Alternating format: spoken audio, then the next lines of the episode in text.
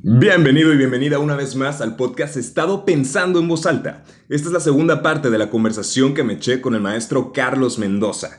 En este capítulo vas a poder encontrarnos platicar sobre una variedad de temas increíbles, pero quiero destacar unas cuantas preguntas que a mí en lo personal se me hacen súper interesantes. ¿Cómo influyen las redes sociales en nuestra forma de ver el mundo? En particular en las nuevas generaciones, en nosotros. ¿Somos más conscientes? Y en caso de que sea así, somos más responsables acerca de todas las problemáticas con las que nos estamos encontrando día con día en nuestro celular.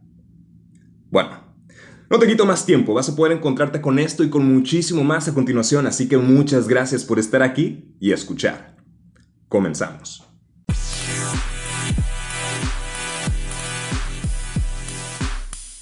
Jamás voy a hacer lo que hace ese viejo. Ok. Y coincido. Es, es el tema, o sea, realmente no se puede heredar el pensamiento, primero. Segundo, no puedes heredar la situación del entorno que vive cada generación. Tercero, la generación de esta persona que ahorita tiene 53 años ya fue una generación que accedió a la educación, ya fue una generación que accedió al comercio a lo mejor nacional, no internacional, pero ya hubo una economía de escala intergeneracional. Ahora, los hijos que ahorita ellos están estudiando la universidad como tú. Sí. Ninguno de ellos está en el país.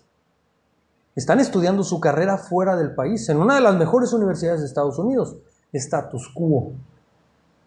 Ya atraviesas una barrera intergeneracional en donde tú debes de darle un status quo superior a la generación que viene debajo de ti. Tienes que impulsarla. Ahora, esta nueva generación, ¿tú crees que van a labrar? Perdóname, con status quo te refieres a estas superar las expectativas, así como poner la línea más alta. Poner la línea más alta o establecerte en un nivel sociodemográfico o económico eh, que refleje tu forma de vivir. Ok. ¿Sale? El status quo es quién eres ante la sociedad. ¿Sale? Ya, ahora sí, perdón. Exactamente, entonces, este muchacho que está en universidad no va a regresar a la labranza de la tierra.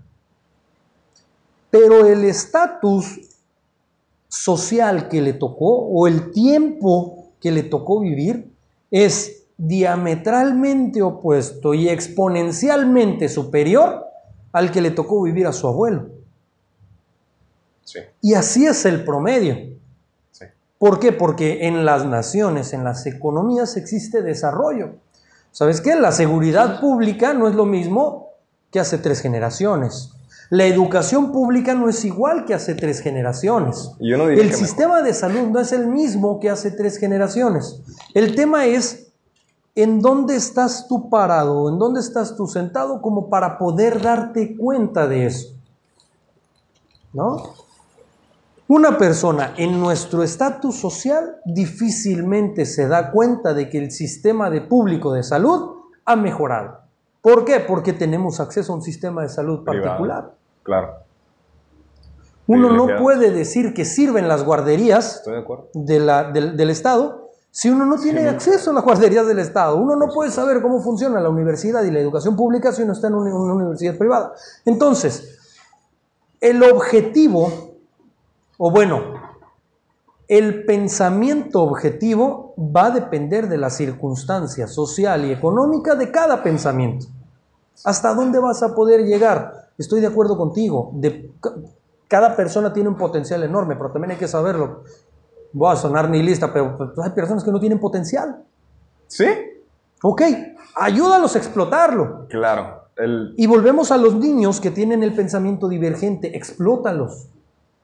Pero no explótalos para que sean súper científicos, explótalos para que esa divergencia sea holística.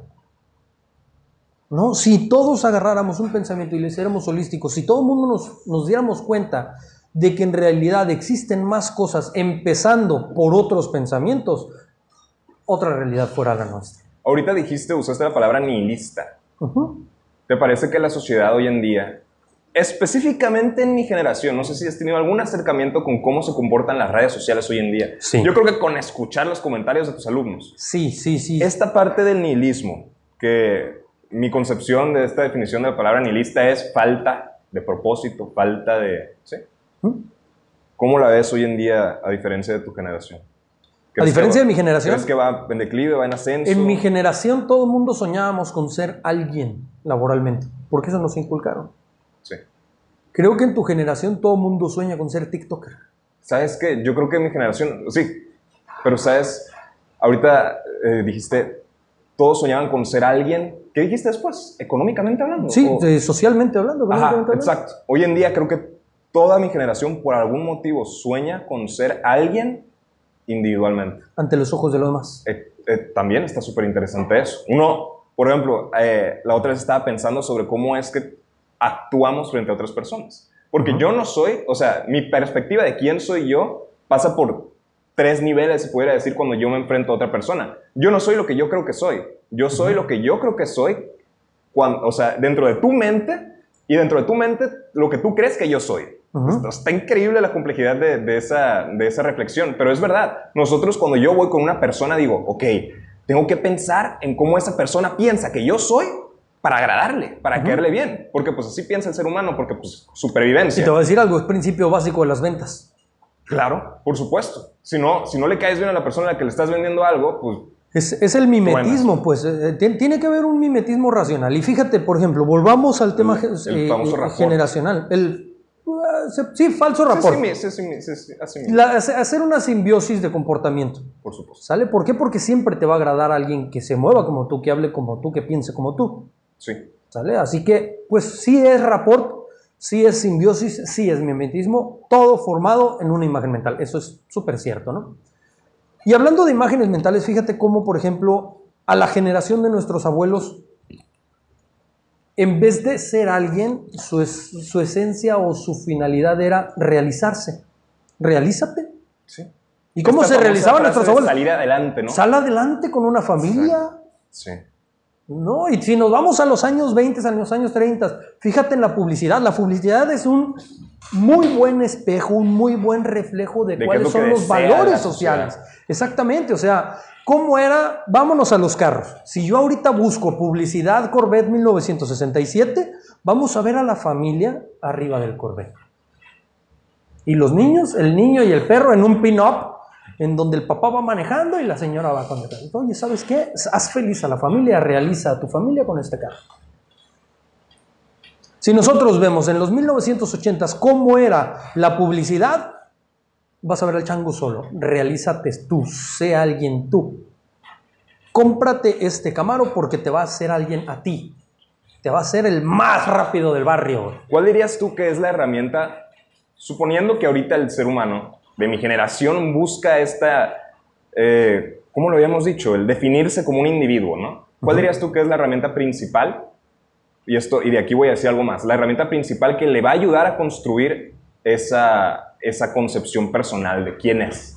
Yo diría, por ejemplo, que la educación es, y no, no con la educación me refiero a primaria, secundaria, pero, el leer, el cultivarse, la, cultura. Creo que es, es, una, es una gran parte de lo que nos conforma como seres humanos. Sí, pero no hay interés. Exacto, y ahí está lo que quiero oír. ¿Sabes cómo es la publicidad de las universidades en Estados Unidos? ¿Cómo? La publicidad de no sé, eh, Berkeley, por ejemplo, es, hay un anuncio y está el vato de, de, mi edad volteando para ver la universidad con una playera de la universidad y se escucha de fondo, voy a cumplir mis sueños, voy a lograr mis metas, estoy en mi cara, así, o sea, te lo venden para que yo, el de 19 años, diga, chingao, quiero, quiero, estar ahí. Quiero estar ahí. ¿Sabes cómo es la publicidad de las universidades aquí en México?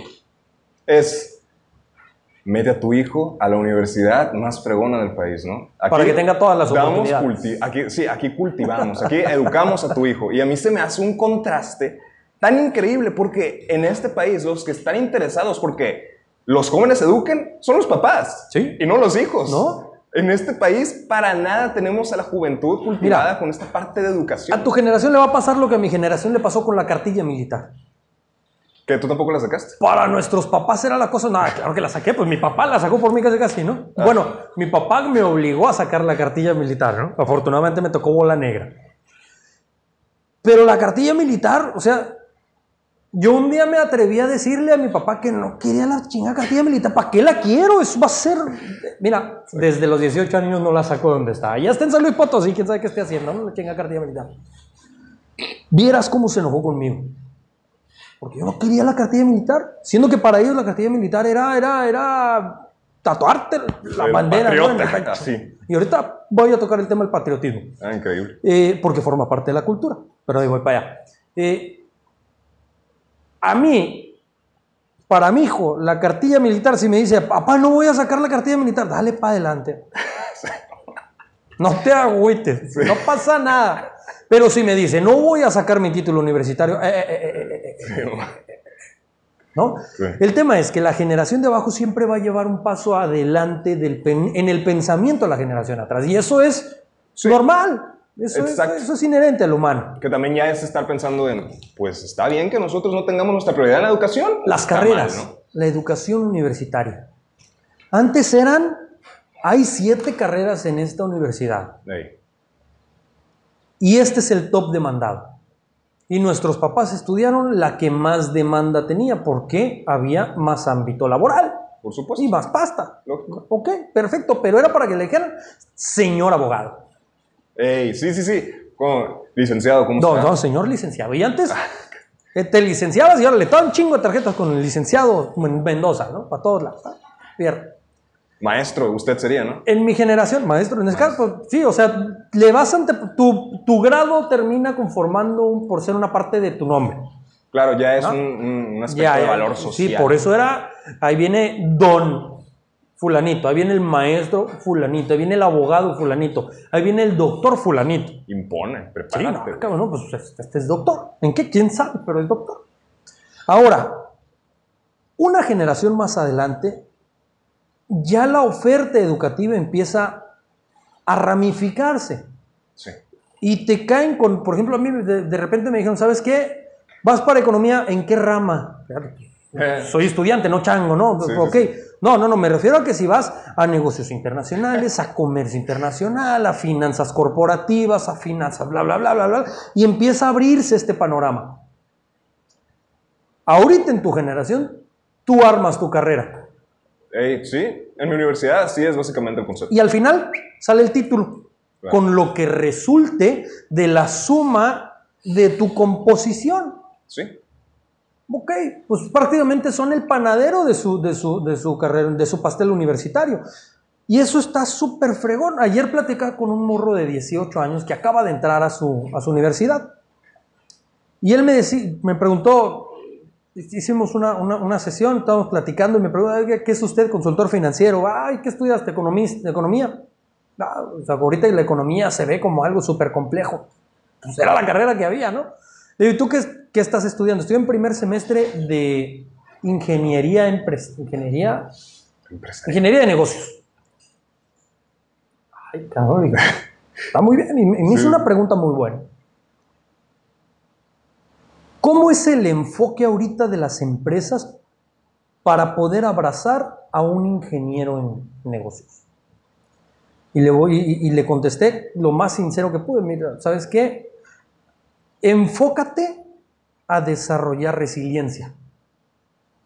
Eh, hoy, hoy, a las empresas ya no les importa contratar un abogado.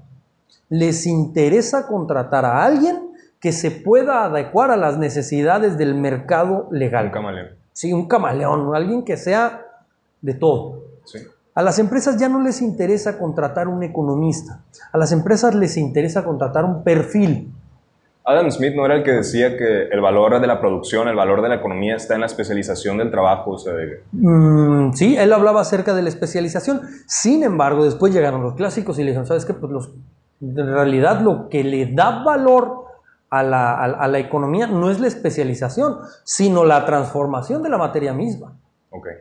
¿no? Entonces, pues viene desde más atrás el peso de la mano de obra. A mí se me hace un tema que ahorita se tiene que tocar forzosamente porque nos estamos encontrando con un mundo, los de mi generación, en el que exactamente cada vez se convierte en algo muchísimo más intrínseco esta parte de, de tengo una carrera, tengo una licenciatura. Me vale madres, güey. ¿Qué más tienes? O sea, tienes una especialidad. Incluso yo me aseguro, yo estoy seguro de que en unos 20 años hasta la especialidad vale, o sea, vas a ocupar un doctorado si quieres. Si lo que te, si en lo que te quieres enfocar es en un ámbito de, de empleado empresarial, o, o sea, de, de, tú incursionarte dentro de una empresa y atribuirles un valor grande para que a ti te den un sueldo, pues vaya, suficiente para vivir.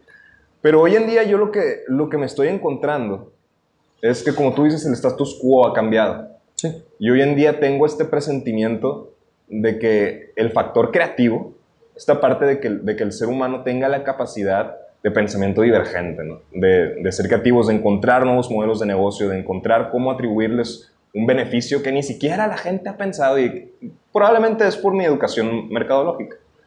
Pero creo que actualmente vivimos en una época de oportunidades que nunca se nos había presentado ¿No? y que es completamente diferente a, a lo que nuestros papás vivían. Sí, por eso es tan grande la brecha generacional y tan compleja, creo yo, por eso mi papá no entiende, por ejemplo, cuáles son mis proyectos actuales y dice, ¿cómo vas a generar dinero? Y yo, pues, papá, o sea, de que a largo plazo, así que, o de que, pues, ¿sabes qué es, Instagram? No, pues subes fotos ahí, ¿no? Y yo, ching, sí, pues sí, también haces. Pues sí, también. Es que mira, Víctor, los avances tecnológicos, cualesquiera que sean, y te estoy hablando desde Da Vinci, desde Aristóteles, hasta los últimos creadores. Los avances tecnológicos están hechos para darle rapidez a los cambios de la vida humana, para simplificar el pensamiento humano. Horrible, bueno, terrible. Y para hacer más sencillo, para hacerlo más huevones. ¿Sale? Para eso están hechos los cambios tecnológicos. El problema es Pregúntale a tu abuelo, ¿qué tan sencillo era comunicarse con alguien de Japón? Y te va a decir completamente imposible. ¿Qué es Japón? ¿No? O sea, va a haber personas que sí, o sea... Eh, pregúntale a tu papá qué tan difícil es comunicarse con Japón y ya va a ser una cosa más sencilla. Si yo te pregunto a ti ahorita, ¿qué tan fácil es contactar a alguien de Japón? Dos segundos. En dos segundos lo haces. Ahora, a esa velocidad tiene que funcionar la adaptación o el adaptamiento de pensamiento crítico humano. Antes había un montón de filósofos. ¿Por qué? Porque la realidad se movía a esa velocidad. A esa velocidad. Pensar. Y había Aristóteles. Hace poco me platicaba con una persona que era crítica de la belleza, ¿no? Hay un montón de, críticos. sí, esta persona me dijo que era crítico de la belleza. Ah, o sea, no, es, no es filósofo, pues es una aficionada. Es, una aficionada ah, de, la, de, la, belleza. Va. El tema es que él me dice, oye, es que sabes que ya no se trabaja el mármol como antes. Ya no existe la escultura de, de Miguel Ángel. Ya no existe la escultura en, en, en vaya, ni la plástica. ¿No? Ahora existe algo que pues, es individual. Por ejemplo, el año pasado, de las obras que más cotizadas fueron en un festival de arte mundial, no me acuerdo, está bien chingón, pero yo no, ubico. ¿Eh? Yoko no me vas a decir. No, no, no, pero fue, no sé qué artista fue, ¿no? Pero fue un plátano que lo pegaron. colgado. No, lo pegaron con cinta metálica a una pared blanca. y esa madre, creo que, creo que el pedo fue que alguien llegó y se comió el plátano. y lo demandaron de que así de que, órale, págame los 100 mil dólares que, costaba esa plata. Pues neta, o sea, ay no, pues me da miedo. Mira, si tú, si tú ahorita pones un video de Yoko Ono, yo creo que a ese grado hemos llegado. Mm. ¿no? Y estamos hablando ahorita de estética, De, lo que es del mundo del arte. Igual pasa en los negocios y lo más triste en la educación. Si no conoces la historia, si no conoces las raíces y todo el proceso que vienes cargando sobre tus hombros, no vas a poder mirar hacia adelante de una manera objetiva. Exacto. Quien no conoce su historia, lo decía Napoleón, está destinado a repetir. ¿Sabes a qué me recuerda? Yo en, preparatoria tuve una clase de pensamiento filosófico. Y me enseñaron esta, eh, creo que es una analogía, una historia de, de, la caverna, no sé si la has escuchado, la cuenta Platón, Aristóteles o Sócrates, uno de esos tres güeyes. Y prácticamente lo que ellos cuentan es, ¿ok? Imagínate que la población mundial está, imagínate que hay una caverna y que en medio de la caverna hay una pared de piedra. De un lado está la población y de otro lado están los que piensan, ¿no? Se puede decir así. Los que piensan tienen el poder del fuego. Y ellos lo que hacen es que con el fuego y Le con las cuentan historias piedras... con la sombra. Exactamente. Entonces, le dan, ellos lo que hacen es que les enseñan a la gente qué es lo que ver, ¿no? ¿Qué es lo que tienen que ver, perdón? Entonces, esta parte de que en la oscuridad se encuentra la, la ignorancia y en la luz se encuentra el conocimiento. Y, y se me hace que es súper prácticamente lo que acabas de decir. ¿Cómo es que nosotros, para salir de esa oscuridad, para entender qué es la luz que está por detrás de esas sombras que nosotros vemos y a los que le llamamos, no sé, cultura, ideología, idioma incluso, el idioma es... Pero es que, Ví- Víctor, voy a dar un giro literalmente de 360 grados porque voy a regresar hasta donde estoy. Adelante. El problema es la tecnología. Yo te lo puedo decir. De 30 alumnos promedio que tengo cada semestre por grupo, Sí. dos, máximo tres, leen. ¿Cuál es la principal fuente de información hoy en día? Google.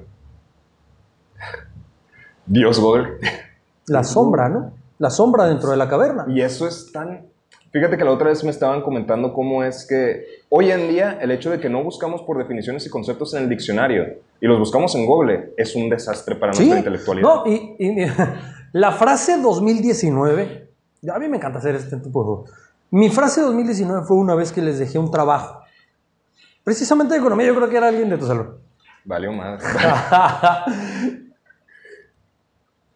Era un tema, tú sabes, a mí me encanta dejarles trabajo para que busquen, para que batallen.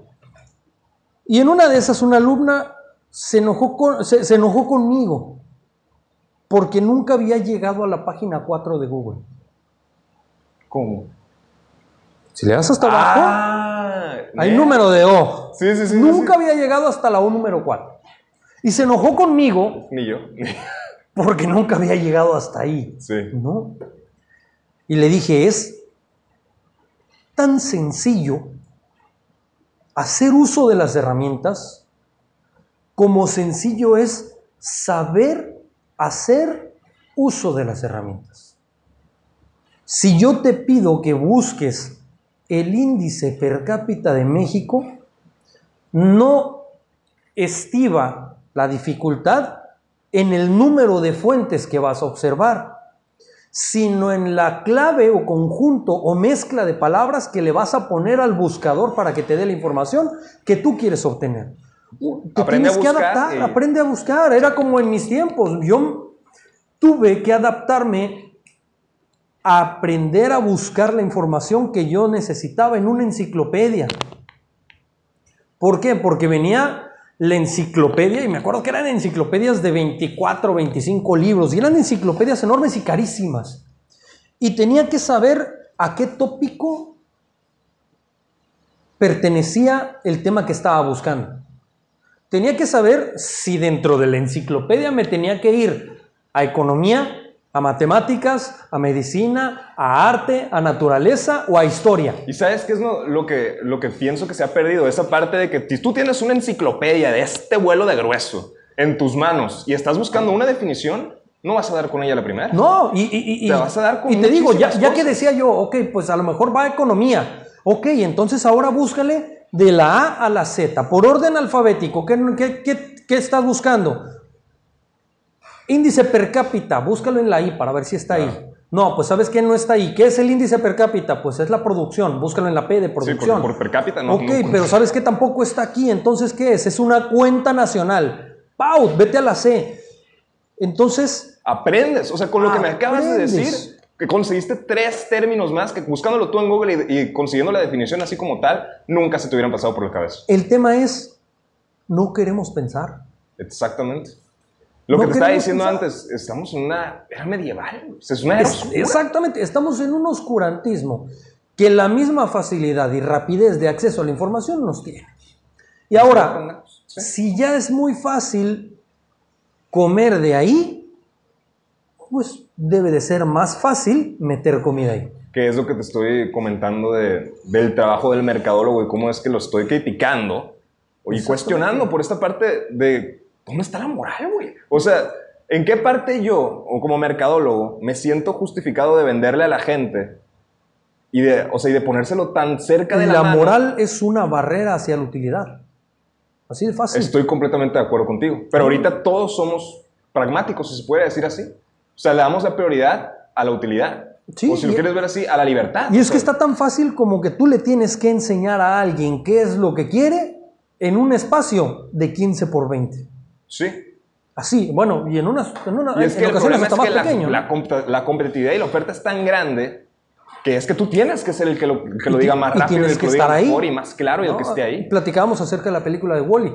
Sí. ¿Sabes qué? O sea, el cataclismo ecológico pasó a un tercer, cuarto, quinto término. Porque lo que realmente importa es mi estatus hoy. Lo que quiero, es más, ni siquiera hoy, lo que quiero ya. Sí. Y es que el entorno social, el entorno económico y el entorno de vida humana lleva a una velocidad impresionante. En este momento, cada segundo tenemos una necesidad distinta. Y si estamos viendo Instagram, si estamos viendo Facebook, cada swipe up que yo le doy tengo una necesidad distinta. En cinco minutos me dan ganas de comprarme lentes, de comprarme zapatos, de irme a la playa. de ¿Nunca has irme visto de la viaje, de comparación de cómo funciona Instagram con una maquinita de esta de casino?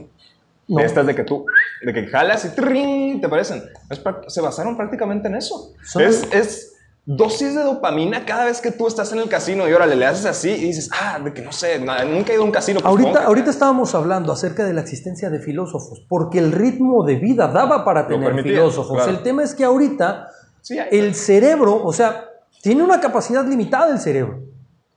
Podemos evolucionar hasta cierto punto que nuestra capacidad natural da. sí, No podemos ir más allá porque naturalmente no podemos dar más. sí. ¿Sale? Tú no le puedes exigir a un automóvil que te vaya a más de 180 kilómetros por hora si hasta ahí da. Ok. Enfócate en otras cosas que pueden hacer que ese automóvil alcance los 200 kilómetros por hora. Esta parte de tener el enfoque en lo que causa. Ponle una no carretera la lisita. causalidad. Ponle esto, ponle el otro, modifícale las llantas, modifícale otras cosas. Los algoritmos el día de hoy están haciendo el trabajo que hacía el cerebro el día de ayer. Sí, y te dan lo que tú quieres tener, aunque no sepas que lo quieres tener, de acuerdo al comportamiento que tuviste previamente. Y que ese comportamiento alimentó a los algoritmos. Entonces, literalmente yo me pongo a ver de que 200 años de aquí para, o sea, de que para el futuro, la Matrix, así, no, horrible. sí, ¿No? Ah, no sé si O te, sea, te- ahorita- te gusta leer. Sí. Yo me acuerdo que me preguntaste acerca de libros que te recomendara. No sé si te recomendé un libro que se llama eh, al- Un Mundo Feliz. sí, algo de la felicidad le iba a decir. Sí me lo recomendó, no lo he leído. Léelo. Supongo que va, sí me acuerdo que iba más o menos así de un, un futuro distópico, ¿no? Un Es un feliz. canon de la vida el libro. El libro. Un canon de la vida. O sea, Sí. la manera de explicar todo. el- Así, definitivamente. Es una sociedad utópica en la que se pierden directamente los valores humanos por cumplir los valores morales. Es una sociedad en donde yo creo que tiene muchísima razón Aldous Huxley, que tiene ya 200 años de vigencia. Es una sociedad en la que naces ya catalogado. O eres alfa, o eres beta, o eres gamma, o eres delta. Si eres alfa, vas a tener Todo. todo en la vida Felicidades. felicidad. Si eres beta, vas a tener que trabajar. Si eres gamma, eres de los servicios. Y si eres delta, estás abajo y tu chamba es tan importante como importante es mantener el status quo de los alfa. Entonces está perrísimo. Yo me acuerdo que en algún momento en la clase nos invitaste a los alumnos a... No sé, abriste la discusión, hiciste una pregunta y ya no me acuerdo cuál era. Pero yo me acuerdo que hice esta, esta reflexión de... Creo que la pregunta iba a qué es lo que nos espera en el futuro en, en esta parte de la desigualdad económica. Y yo en ese momento se me hizo un descubrimiento así de que puta, era un premio Nobel, ¿no? Pero así como que yo, me, yo dije, pero como que este rollo de, de- del futuro se ve así como que, pues los ricos cada vez están haciendo más ricos Ujú. y los pobres cada vez están haciendo más pobres. Pero de todos modos, los servicios de salud y de, de- o sea, los servicios básicos, las necesidades básicas de la pirámide de Maslow, que todos se la desayunan los que estudian licenciatura, eh, saben que en algún momento estas cosas van a estar completamente satisfechas por, o sea, el ser humano ya no va a necesitar, más bien va a tener cubiertas las necesidades básicas y de todos modos va a seguir en un, en un nivel socioeconómico bajo. Y observa cuál ha sido la evolución de las necesidades básicas del hombre. Antes nada más era alimento y, ca- y casa. Ahora es, Ahora, ahora es es drenaje, drenaje, electricidad. internet. El internet se está El- el convirtiendo internet. en un derecho universal. Pues sí, este proyecto que trae Elon Musk de... ¿Sí has escuchado sobre él? ¿De acuerdo? Ya no me acuerdo cómo se llama. Pero el, el punto es que quiere mandar como quién sabe cuántos cientos de satélites al espacio. Ah, de internet gratis para todo México. Sí. Pues, pues ojalá, y al rato vienen los conservacionistas que dicen, oye, pues cómo vas a bombardearnos Y el problema- todos lados por las microondas y demás. Sí. No, Nunca eh, va a haber nada digo, satisfecho. Exacto. Está terrible. Pero bueno, eh, ¿te parece si tocamos esta parte de, de las clases media, clase baja, clase, la desigualdad económica en México? Yo quiero empezar leyendo esta parte de un artículo que me encantó que se llama No, no eres de clase media. Y es un pequeño fragmento. Dice, entre los 15 millones de mexicanos que sí son clase media, recae una responsabilidad aún más importante. Entender que están en peligro de extinción y seguirán así mientras continúen pensando que deben compartir su agenda política con los más ricos.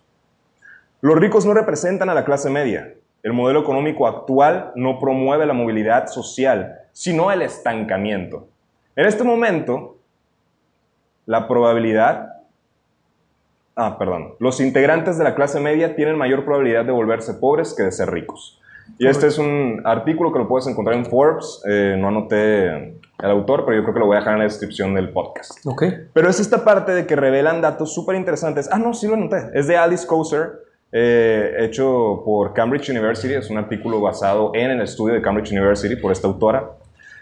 Y tengo aquí unos datos bien interesantes. El 12% de México, de la población mexicana, pertenece a la clase media. El 1.7% pertenece a la clase alta.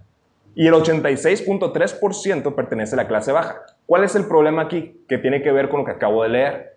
Que el 60% de la población mexicana se cree Se cree clase, se cree clase media. media. Entonces estamos en un... Hombre, es esta parte de lo que te digo de la, de la caverna, o sea, estamos viendo, o sea, o sea, lo que quieren que alguien vea, o sea, no sé si hay alguien, pens- o sea, moviendo las figuritas, pero básicamente creo que es una, una negligencia del mismo sistema que tenemos hoy en día que nos está estoy de acuerdo. forzando a ver ese tipo de cosas. Estoy de acuerdo. Hay intereses. Sí, Hay intereses. Y, de- y desafortunadamente el mundo, la economía, los países se mueven por intereses. Yo voy a pensar por ti porque tú no sabes lo que te conviene. Yo que sé lo que te conviene, voy a darte la información que a mí me mantiene en un punto en donde tú crees saber lo que tienes. hombres de acción, ojo, porque los que piensan están pensando en la acción que tú estás El tomando. problema es que los que piensan ya no piensan en acción política. Piensan por sí mismos, eso es lo que vas. Piensan para ellos mismos más bien, para Piensan- su propio beneficio. piensan en rubros o en ámbitos en donde la marginalidad del impacto sea mayor. Me explico. Sí, por favor. Si yo quiero hacer un cambio y yo estoy completamente convencido de que puedo hacer un cambio y quiero hacer un cambio, no voy a hacerlo por la vía política. ¿Por qué no? Con eso te refieres a, por ejemplo, Porque entrar a un partido político y... Porque existe la vía educativa y porque el impacto que yo pueda generar va a ser marginalmente superior dedicándome a la educación que a la vida política. Ok. Porque la vida política el impacto que yo pudiera generar se va a perder, se va a mitigar, es como darle un balazo al agua. Sí. ¿No? Pues es, un, es un sistema que ya está corro- corroído prácticamente. Es, es, es una maquinaria enorme y obsoleta. Imagínate un Spankernatz, o no sé cómo se llaman los chingados tanques alemanes de principios del siglo, enorme, imparables, pero que van funcionando. Sí. Que si tú te quieres Tienen su agenda propia. pues te vas a tener que adecuar hacia donde quiera ir el tanque, porque tú no lo vas a poder manejar. ¿no? Entonces mejoras impacto en otro, en, en otro rubro, en otro sector poblacional. Y que creo que tiene muchísimo valor lo que acabas de decir. Y contemplándolo, quiero agregar este otro estudio que también encontré, que es un estudio de Nora Lustig y sus colegas, hay como cinco güeyes más, pero ya no Ok. los iba a notar. Es la de ahí, es la del medio. Sí. Eh, analizan los datos de 1989 a 2010 en México, notando un incremento de manera significativa, o sea, brutal, en el nivel educativo sin que ello aumente su nivel de ingresos.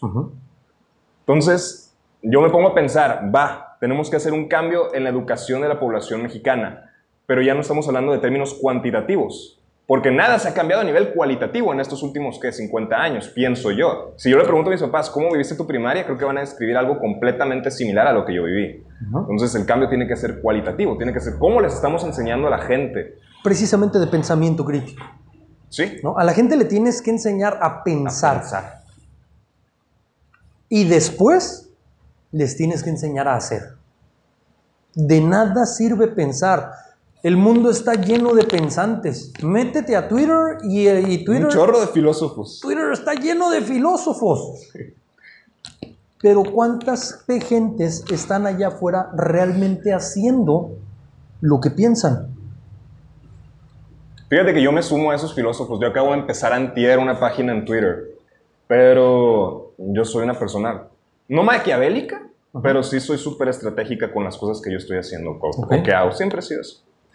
Y yo hace dos días empecé con este proyecto que se llama Drive, que Drive en inglés es, pues, ¿cómo se Pero yo lo tomo más por esta manera de un drive de, a veces se usa la expresión en inglés de, de he has a drive, de que tiene el, impulso, la noción, las ganas de hacer algo, ¿no? Tiene, tiene el automanejo. Exactamente. Entonces, a mí me encantó esa expresión y el lema, o se puede decir que los valores de la empresa, es pensamiento, acción y evolución.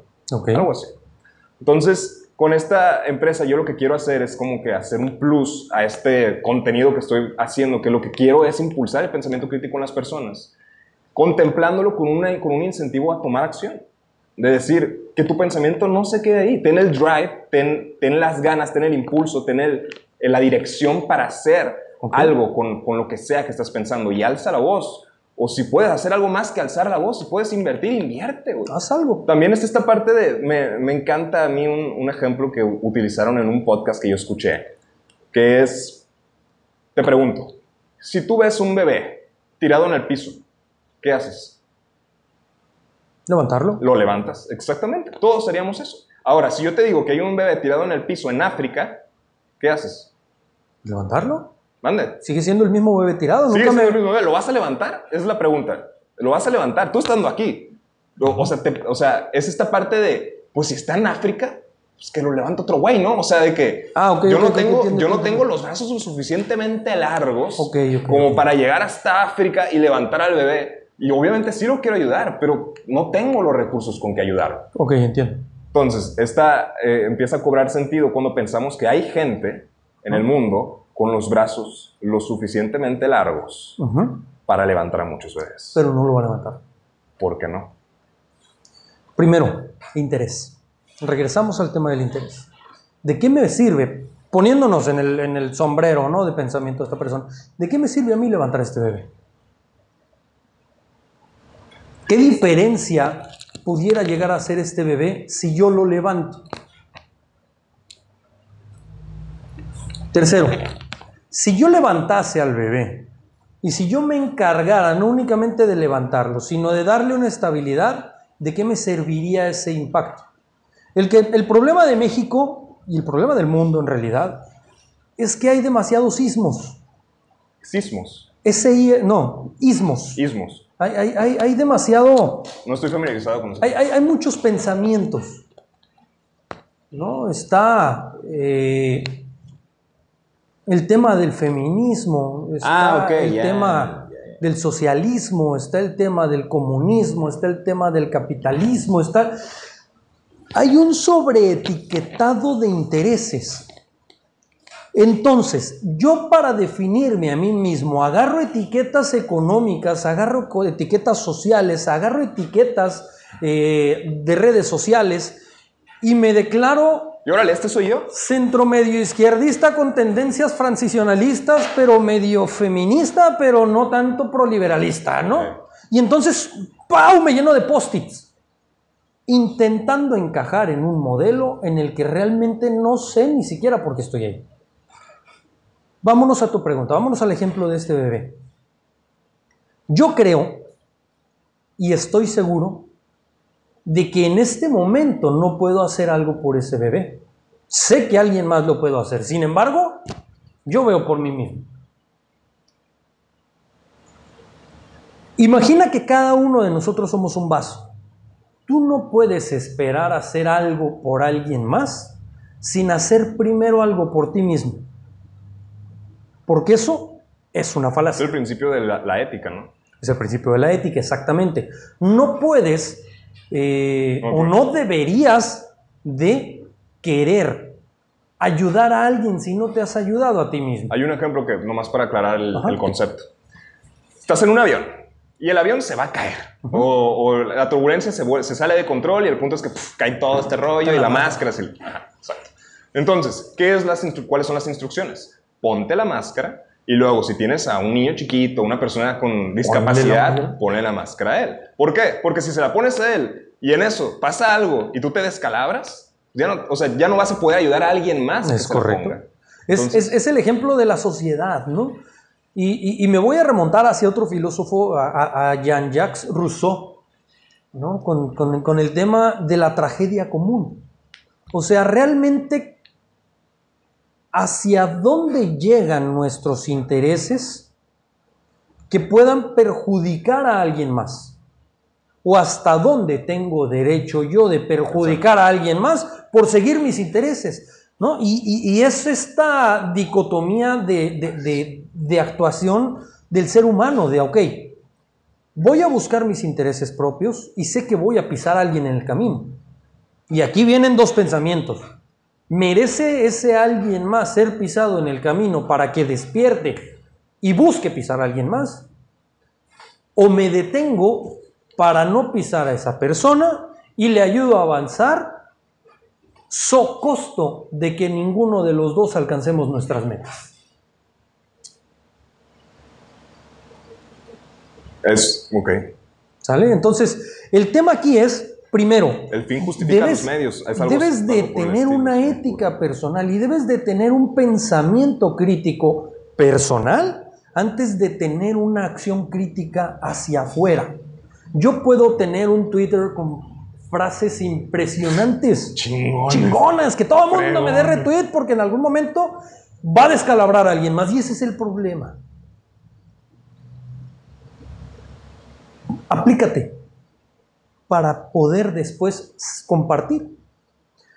Si nosotros llenamos nuestro vaso, primero vas a tener agua para compartirle a alguien más, pero si no tienes agua no puedes compartir agua.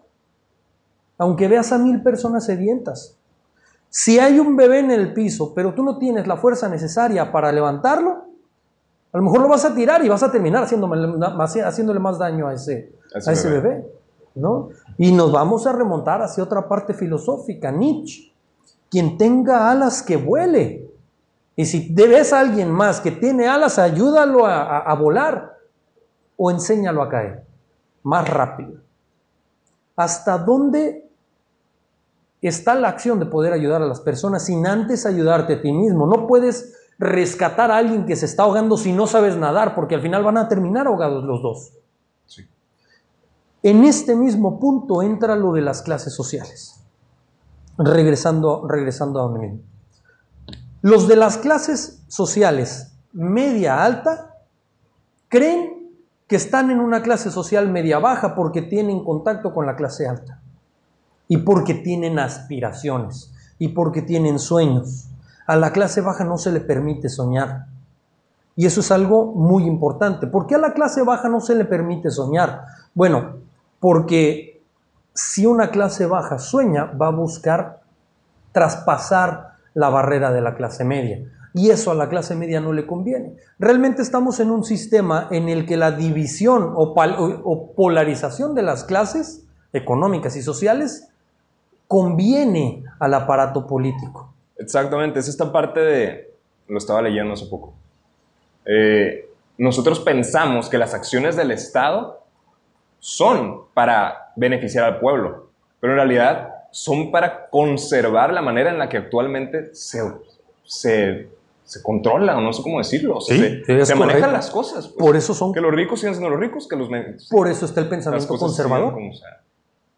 sí, por eso es el pensamiento de derecha. Por eso el pensamiento de izquierda no siempre es tan bueno. ¿Por qué? Porque va a venir a alterar un orden preestablecido.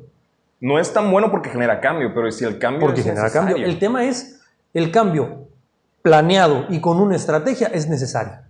Pero el cambio por cambio no es más que un... Más que Los un rebeldes desastre. sin causa no le ayudan a nadie. Es correcto, es una crisis. Un cambio sin cambio es una, es una situación divergente, es una situación que te desestabiliza. Sí. Y una situación que desestabiliza inherentemente termina en una crisis. Ahora, un cambio planeado, un, un cambio estructurado, ese sí es un cambio. Y al final de cuentas, si está enfocado hacia el beneficio común, debe de permitirse. Ahorita tocaste la palabra crisis. Y una de las preguntas que yo tenía preparadas para este podcast, que este podcast salió muy diferente de lo que tenía planeado, pero me encantó, la verdad, Ok. eh, es, ¿se viene una crisis para México en cuestión económica? Creo que, Es- creo que ya estamos. estamos, ajá, exacto. Creo que ya la respuesta es, ¿qué tan culero nos? No, no nos hemos dado cuenta, Se de que que, no- los efectos no sean no sean no estamos en una crisis, estamos en nueve crisis distintas. Valió madre. Estamos en una crisis económica, estamos en una crisis laboral, estamos en una crisis política enorme, estamos en una crisis de salud, estamos en una crisis individual. Ahorita, en este momento, hay más depresiones por el encierro que oportunidades de negocio allá afuera. Yo te prometo que nunca había hecho tanta introspección Que en, este, en estos últimos meses. Nunca. Así, nunca El tema es que es época de crecimiento, o sea, Exactamente. realmente la semilla al aire libre no crece, la semilla crece en el encierro.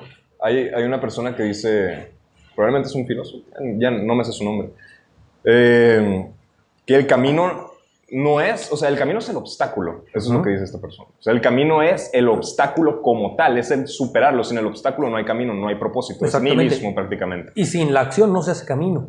por supuesto. Para nada sirve tener un camino si no hay acción, si De no hecho, hay movimiento. tengo entendido que la depresión se define como una persona que se siente incapaz de, de- de realizar los, o sea, los actos de su vida que para él significan trascendencia. Y por eso se siente él sumergido en este fondo porque él mismo se corta sus alas diciéndose que no lo va, no lo va a lograr.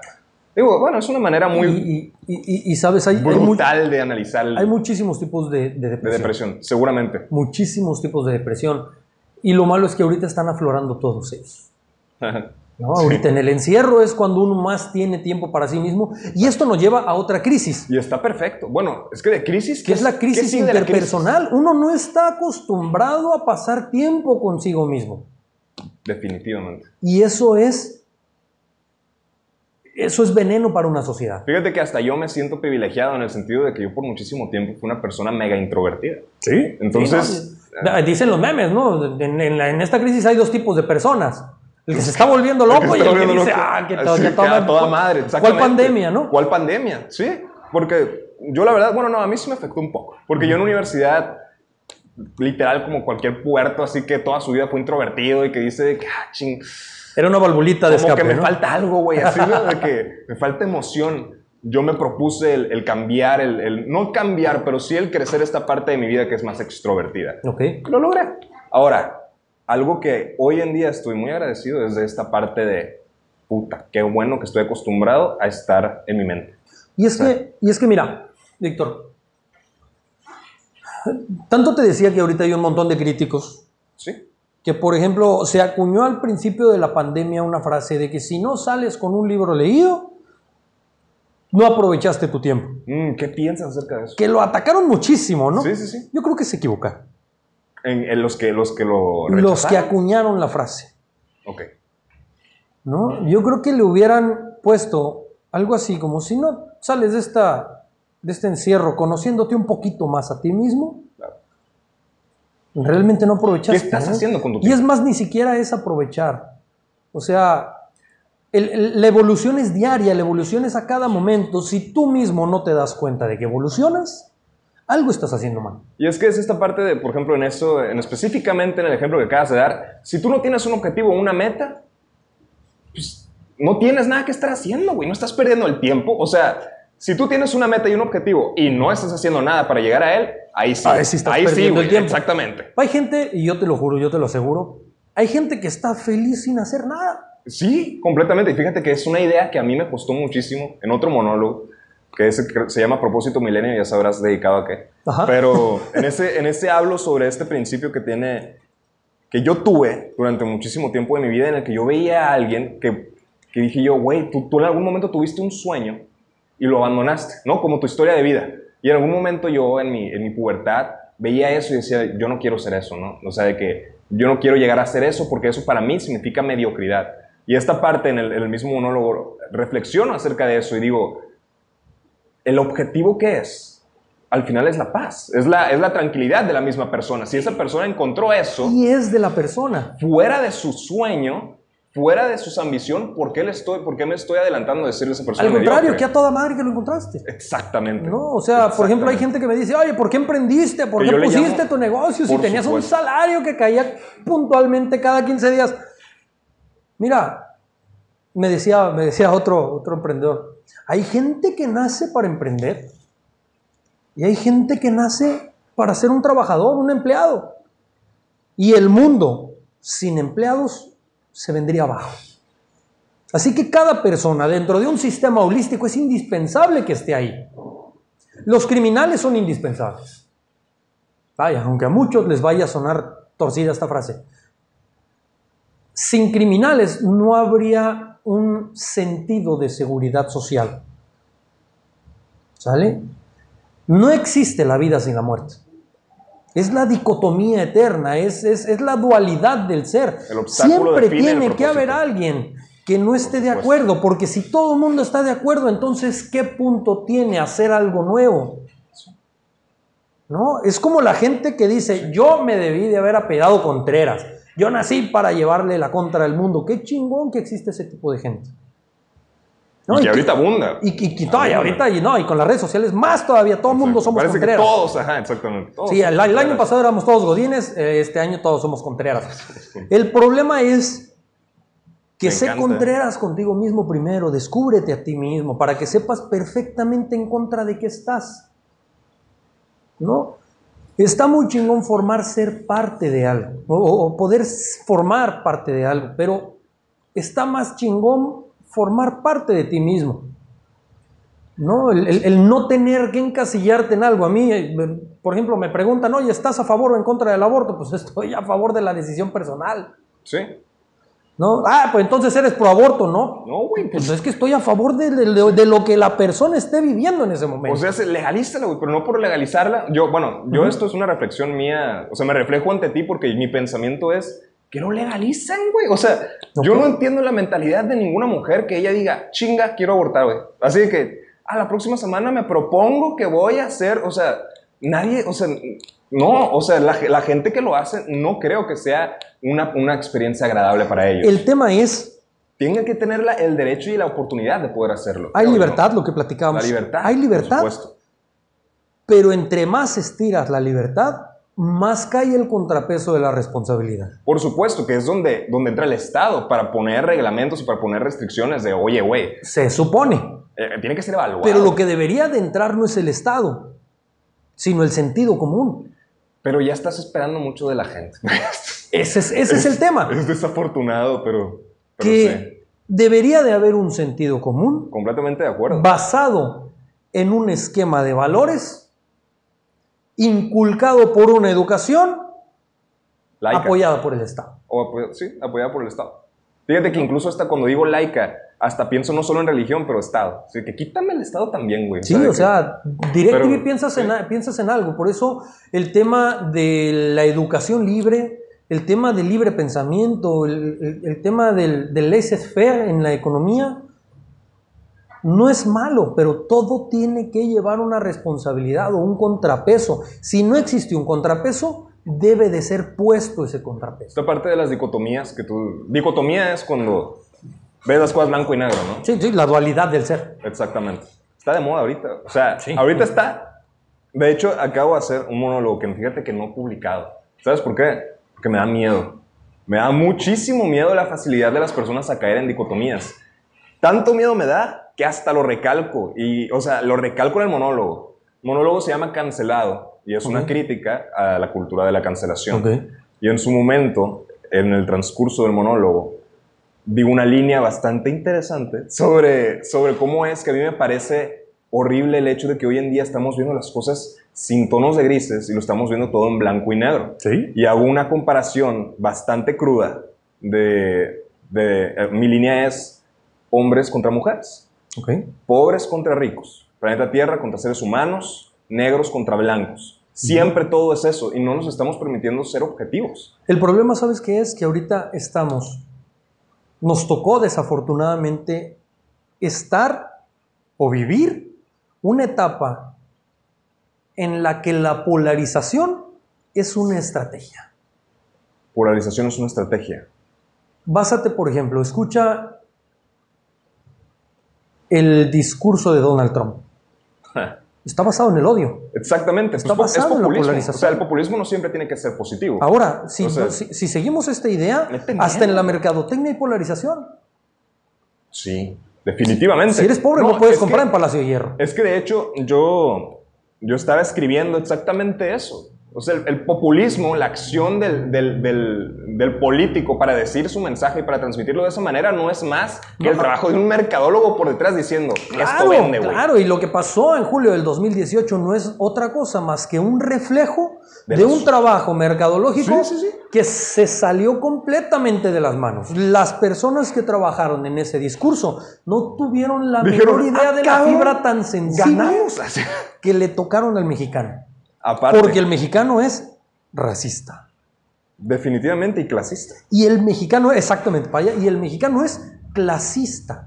Y es lo que te decía, hay demasiados sismos en la, en, en- en la sociedad mexicana. ¿Sabes qué es lo que me asusta? De, y ya me estoy abriendo personalmente contigo. A mí me asusta el publicar. O sea, ya lo tengo, fíjate que lo subí. Y lo borré a las dos horas. Dije yo, no, hombre, güey. O sea, de que está muy denso lo que estoy diciendo. Y me da muchísimo miedo por esta parte de que no somos objetivos en el sentido de nadie se quiere poner la, la- nadie se quiere quitar la máscara. Nadie se quiere poner la responsabilidad encima de, ¿sabes No, qué? porque la Yo también ofensa- pertenezco a esas personas que dicen esos comentarios y que piensan de esa manera, pero yo, o sea, yo me excluyo completamente porque El tema es que para el- criticar tienes que estar por fuera y eso no es verdad. el- la repercusión o, o las consecuencias de la ofensa en la actualidad pesan muchísimo más que la defensa de la libertad. Y eso está mal. ¿A qué me refiero? Pesa más el ofender a alguien que el defender una vida. Ya no grabo, pero sí. ¿Sale? O sea, y eso en esta sociedad hambrienta de polémica es lo que nos tiene contra la lona. Es que como te digo, creo que uno de los principios más importantes en el debate es, si vas a atacar un argumento, asegúrate que sea completamente aislado del sujeto que lo está, que lo está Así es, argumentando. tien- tien- tienes que tener argumentos certeros. Y es parte de, es parte de esta, de- o sea, por eso me da miedo, porque la gente ahorita no está acostumbrada al buen debate. Y eso lo digo en el mismo monólogo. No, es más, hasta digo, güey, si me vientan la madre por este monólogo, me van a estar dando la razón. Porque Mira, es esta parte de Mira, que- Víctor, o sea, a- gente no un- sabe. un, tema tan sencillo es que a los mexicanos nos crearon un debate con, el- con la política. Tenemos un gobierno que nos da de comer debate. El tema es que lo confundimos con polarización. Nos peleamos por defender al rojo y al pinto y al colorado. Sí. ¿no? Siendo que realmente debemos de defender aquello que realmente estemos convencidos. ¿no? O sea, a Nos mí dice, me preguntan, "Los ¿eres, anti, buenos". ¿eres anti-AMLO o eres prianista? Sí, es como... Soy Carlos Mendoza, muchísimo gusto, ¿no? No, no, no, no, no, pero es que si no estás a favor de la 4T, eres prianista. Espérate, o sea, ¿cómo por qué? No sabes todavía por quién voté, ni siquiera te has empeñado en hacerme tres preguntas bien estructuradas para conocer mi ideología y ya me estás tachando de prianista. No, no, y deja todo. O de- o- o- o de Esta morenista. parte de que todos podemos cambiar de opinión. Claro, ¿Qué importa por quién voté yo? O sea, probablemente si yo respaldo las ideologías que tenía en ese momento, pues sí, puedes hacer un argumento congruente a base de mi y si yo comparto, si yo encuentro puntos en común con A o con B, por ese voy a votar. Exactamente. ¿no? Porque es lo que me conviene en esa etapa de la vida. Sí. Así de fácil. Entonces, cuando, cuando a nosotros o cuando a las personas que no se conocen realmente a sí mismas les das un punto de opinión debatible y defendible sin pensar en argumentos elaborados, se van a ir como el borras. A defender agua, a defender a bebé, pero a defender algo. ¿Por qué? Porque yo me estoy viendo capaz de participar en algo sin tener la necesidad de escrutinar información para defenderlo. ¿Y de dónde te alimentas? De la principal fuente de información en el momento, las pantallas. Sin importar si es cierto, sin importar si es falso, sin importar que el presidente dijo que el tipo de cambio estaba abajo y un medio de comunicación dijo el presidente es un ignorante respecto al tipo de cambio. Y Pau, ahí vas a decir que el presidente es un ignorante sin ver el trasfondo. Es que es una, es una adicción. Es, es, Es una literalmente adicción. gente inyectándose aceptación social y Es, es un dedo de poner forward para decir que comparto una idea. Sí, Es mucho más sencillo que investigar. Definitivamente. Entonces, la tecnología está hecha y está creada para hacernos más huevones. Oye, bueno, ya nos dieron dos horas, ya voy a ir cerrando. Sí, Pero, sí, sí, sí, pero voy a tocar este, esta pregunta. sí. ¿Eres optimista o eres pesimista sobre el futuro de... Fíjate que ya no de México, de, de- de- de la humanidad íntegramente. Soy muy pesimista. Soy muy pesimista porque estamos arriba de un carro sin frenos. ¿no? Estamos, estamos girando sin fin en un valero al que alguien empujó y dio vueltas hacia un solo sentido y nos aventó al mar. El problema es que por más que rememos, nuestros remos no son lo suficientemente largos, ni somos lo suficientemente en cantidades como para cambiar el rumbo de este barco. ¿Qué podemos hacer? Crecer nosotros mismos, buscar la trascendencia ya no tanto social, individual. Personal. Es casi, casi como... Va a haber un deadline. Sí. Va a haber un fin y no está muy lejos. Es No, no, no, eco- ecológicamente ya lo pasamos. Sí, No horrible. hemos, o sea, horrible. So- somos la peor plaga del planeta en la existencia del planeta mismo y ya nos lo dijeron y aún así nos vale churros. Y es por esto mismo... No hemos visto las consecuencias de una catástrofe eco- o sea, ecológica. ya las vimos. No, Ya, la- o sea, ya- yo, ya las yo vimos, la- las estamos viendo. Exactamente, las estamos viendo. Yo genuinamente pienso que hasta que no veamos el golpe duro de hierro sobre la humanidad, vas, y va- no vamos a reflexionar, pero para ese momento va a ser demasiado tarde. Va a ser demasiado tarde. Ahorita podemos ver lo bueno dentro de lo malo. En las carreteras empiezan a llenarse ya los parabrisas de insectos. El agujero en la capa de ozono se cerró casi en su totalidad con tres meses que estuvimos confinados a nivel mundial. No, y fíjate que, ¿sabes que el calentamiento global no se vio para nada afectado por esto? O sea, No. sí, la capa de ozono sí, pero el efecto de calentamiento global no se vio ralentizado. No, es porque, más, porque, es un, fíjate e- en California, es, es otro... porque es un efecto de largo plazo. O sea, en realidad el calentamiento Sí, sí, de sí. ahorita es la causa de una consecuencia Así muy es. temprana, de hace años. Sí. A lo mejor el, la- el- el efecto de, lo, de esta causa de que ahorita nos encerremos se va a ver en dos o tres años más. El tema es poblacional, económica, laboral, política, personalmente, humanamente hablando, esta crisis va a tener consecuencias. Definitivamente. ¿no? Los niños no están yendo a clases. ¿Qué va a pasar con estos niños que no están aprendiendo a social- a socializar? Es que somos muchos y aparte somos muy idiotas. Sí. La verdad. La Somos, verdad. Somos una raza mediocre. Sí, digo, para nuestro conocimiento somos la menos mediocre de todas, pero ¿Por gracias a Dios tenemos el raciocinio para Porque saber tenemos la habilidad de comunicarnos errores. entre nosotros y nada más por eso decimos Lingüística. que somos la superior. Sin embargo, somos la única raza que se autodestruye. Sí. Entonces, si los perros tuvieran posibilidad de comunicarse con ellos mismos, a lo mejor dijeran que los mediocres somos nosotros.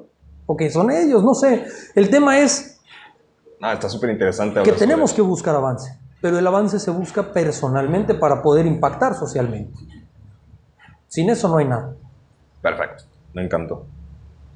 Bueno, para finalizar, te voy a hacer unas, yo te voy a de- decir unas cuantas palabras ¿Ok? y la dinámica es, tú en así, en lo más rápido que puedas me vas a decir qué es lo que piensas sobre esa palabra. ¿va? Adelante. México. Nación subvalorada. Jóvenes. Potencial. Educación. Necesaria. Familia. Lo más valioso. Futuro. En peligro. 2021. Crisis y oportunidades. Coincido en eso. Pensar. Subvalorado. Alzar la voz. Necesario, pero con mesura. Perfecto. Muchas gracias. Y esto es el final. Excelente. Muchísimas gracias a ti, Víctor.